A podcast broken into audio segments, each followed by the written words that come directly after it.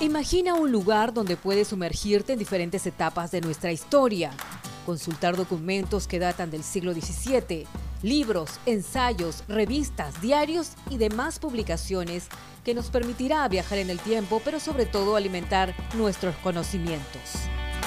Todo esto es posible en la Biblioteca César Vallejo del Congreso de la República, ubicada en el segundo piso del Palacio, a la altura de la segunda cuadra de la Avenida Bancay. Sus elevados estantes que superan los dos metros de altura forman pasadizos llenos de libros y material especializado para la labor y la investigación parlamentaria.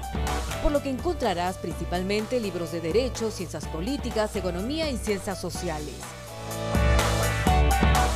El jefe de la biblioteca del primer poder del Estado, José Antonio Ceballos Escudín, nos cuenta qué tipos de colecciones podemos encontrar al visitar este recinto.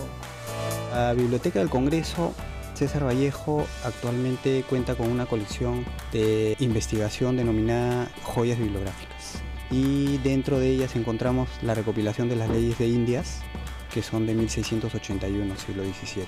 Es la colección más antigua que, tenemos aquí en biblioteca. Es una colección importante y se encuentra en un depósito especial por sus características. El valor histórico es, es muy alto. La Biblioteca del Congreso cuenta además con una sala para uso al público en general. Está ubicada en el edificio Belaún de Terry, en la cuadra 3 del Girón Guayaga.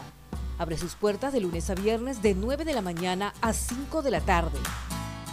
Únicamente con el DNI se registra en la puerta de ingreso en el edificio de Guayaga eh, para hacer cualquier consulta.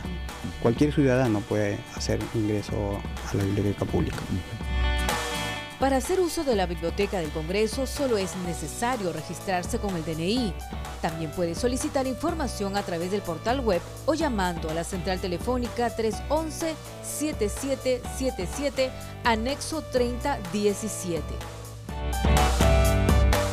Ven a la Biblioteca del Congreso de la República. El acceso es gratuito.